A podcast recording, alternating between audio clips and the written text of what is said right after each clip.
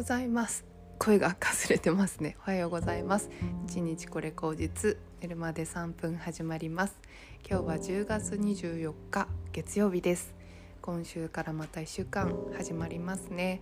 えー、今日ですねちょっと漢方について話してみようと思いまして私がですね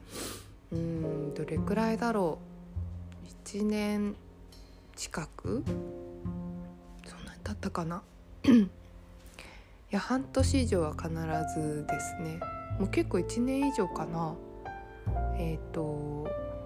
漢方を飲んでいるんですけれども、えっと、結構大きめの漢方薬局さんで大きめっていうか、うん、まあ一番結構有名なところの漢方薬局さん。名前が知れ渡っているところ。ていうんですかね個人じゃないっていう歯医者さんでやられている漢方薬局さんで毎月その診療っていうか話を聞いてもらって漢方を処方してもらってるんですけども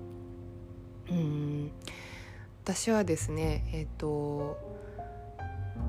月経不順がいつもあるんですね。もう月経が始まった頃ぐらいからずっと不順で月1回月経って来るもんだって思ってたんですけど全然来なくてですね。2ヶ月だったり半年だったりうんすごいまちまちなタイミングで月経が起きるっていう体質みたいでずっとそれが何でだろうって思ってたんですけども、まあ、やっぱちょっとそれで、うん、心配になって、まあ、結構その当時がこう低用量ピルで月経不順をうんと、治せるよっていうのの走りがあのあった時代で、まあ、それであの20代ぐらいから、まあ、ちょっと体のこと心配してそれを飲み始めてで1回やめてもう1回最近1年2年前ぐらいから飲み始めてたんですけど、うんと前もちょっと話したんですけどあの健康診断でですねあのうんと胸胸にこうちょっと何て言うのかなうんと乳腺ってあるんですけど乳腺が肥大化しちゃうっていう結構なんかその更年期になった人とかがうんと月経が終わった人がなる症状みたいなのが結構この2年ぐらいの健康診断であってでそれがこう乳がんの前兆だったりする可能性もあるって話を聞いてですね。でいろいろ調べていくうちに、うんと、これ科学的な根拠はまだないんですけどもあの低用量ピルも一応副作用があってまあ、そういうこう乳腺とか乳がんとかの何か影響があるんじゃないかっていうふうに個人的に思ってですね。で私結構そんなにホルモンの乱れとかもなくって気持ちがアップダウンするっていうのもあんまりなかったので生理でね。うんとまあ、ちょっとこのタイミングでやめようと思ってでそれを、うんと、漢方医さんにも話してですねなんか、まあ、漢方が万能ではないし、うんと、低用量ピルも万能じゃないし西洋医学東洋医学全て万能なものなんてないと思うんですけどもまあ、できるだけその自然な形で、うんと、体が改善していくっていう形を目指したいなと思ってでその相談をしたんですね。でそしたらですねいろいろ分かってきたことがあって、まあ、私の家系が結構母親の家系がこうイボ体質でそれは外側にできるイボもあるしその体の内側にできるポリープとかそういうのもできちゃう体質でで、まあ、ちょっとそれの心配がありますって話をしていてですねあの子宮頸がんの疑いがあった時があったんですよ私も。かそういうのもちょっと心配で、まあ、これから、どんどん年を取るにつれてそういうこと増えてくんだろうなってなんとなく自分でも思っているので、まあ、そういう心配がありますって話を漢方医さんにしたらですねうんと漢方の考え方で「おけつ」っていううんと考え方があってこう血の巡りが悪いっていうか滞ってしまってこう血栓血の塊になってイボになってっていう体質の方がいるみたいでそれが結構当てはまるのかなみたいな話をしていてですね、まあ、そのおけつを促すあの植物のねあの力でおけつを促すっていううんものがあるみたいなんですよ。で面白かったんですねなんか漢方面白いなって思ったんですけどうんと経費っていうあのシナモンのことらしいんですけども植物、まあ、シナモンってあのいろいろ総称して言うんだと思うんですけども例えば生姜の皮とかねなんかそういう経費のやつがこう血を何て言うんですかね固まらせないでこう分散させていくみたいなパワーがあるみたいでなんかそういうものを、うんと、飲むように変えたんですよ。昨日処方を変えてもらってで昨日じゃなくて一昨日ですね。変えてもらってで今まではもうずっと自律神経系であのくしゃみが出たりとか鼻水とかなんかそういうのがずっとあったのでとにかくそれを治したいっていうのでそれにフォーカスするような漢方を飲んでて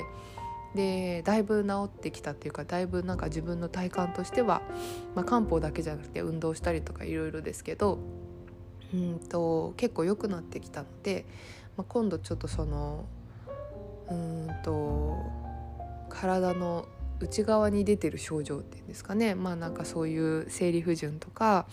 うんおけつ体質みたいなところをちょっと直していきたいっていうことでまあ、漢方を、まあ、ちょっと別の処方をあのしてもらったっていう感じなんですね。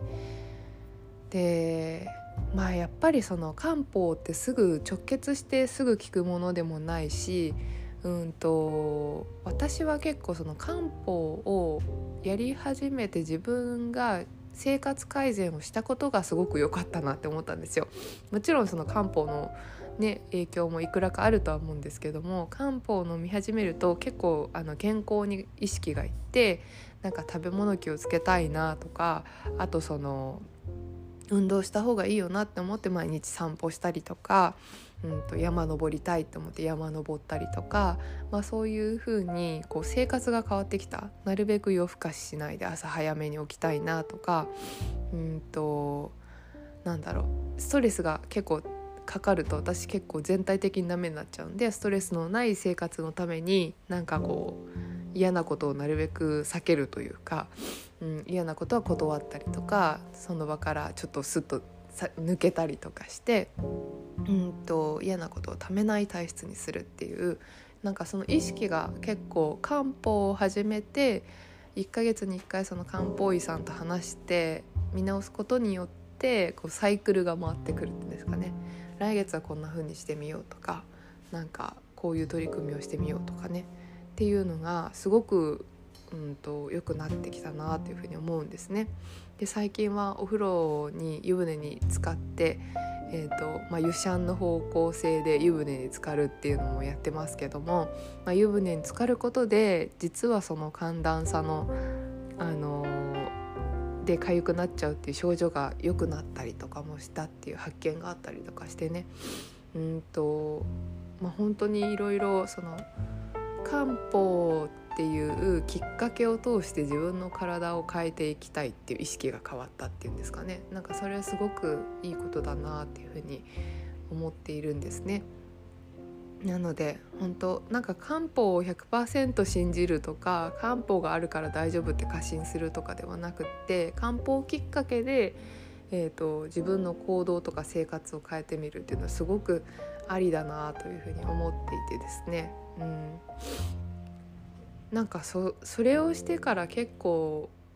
うん、今まではその対処療法でその東洋の東洋じゃない西洋のあのお薬ですよね。いわゆるアレルギーだったらあのアレグラとかそういう市販薬とかお医者さんに行ってその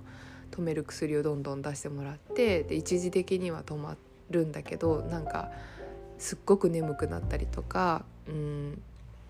頭がぼーっとしたりとかねちょっとそういうことに目をつぶり続けて無理をするっていう生活をしてたけど漢方はすぐ効かないからこそなんか自分が体に気をつけなきゃいけないなっていう意識がすごく湧いたんですよね。だからそれがすごく良かったかなというふうに思いました結局、うん、おそらくですけど病っていうのは本当に気が気から来るっていうなんかそれ気が8割ぐらいなんじゃないかなって思ったりもしてまして、まあ、やっぱりその気持ちがねあのなんというか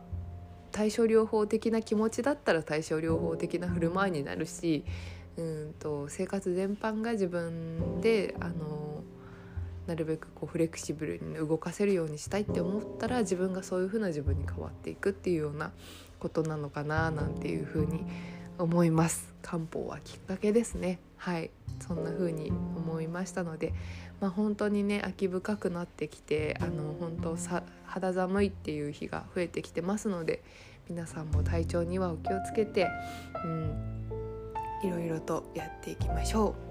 う。ではでは皆さん、えー、今日今日も今週も良い1週間をお過ごしくださいではまた。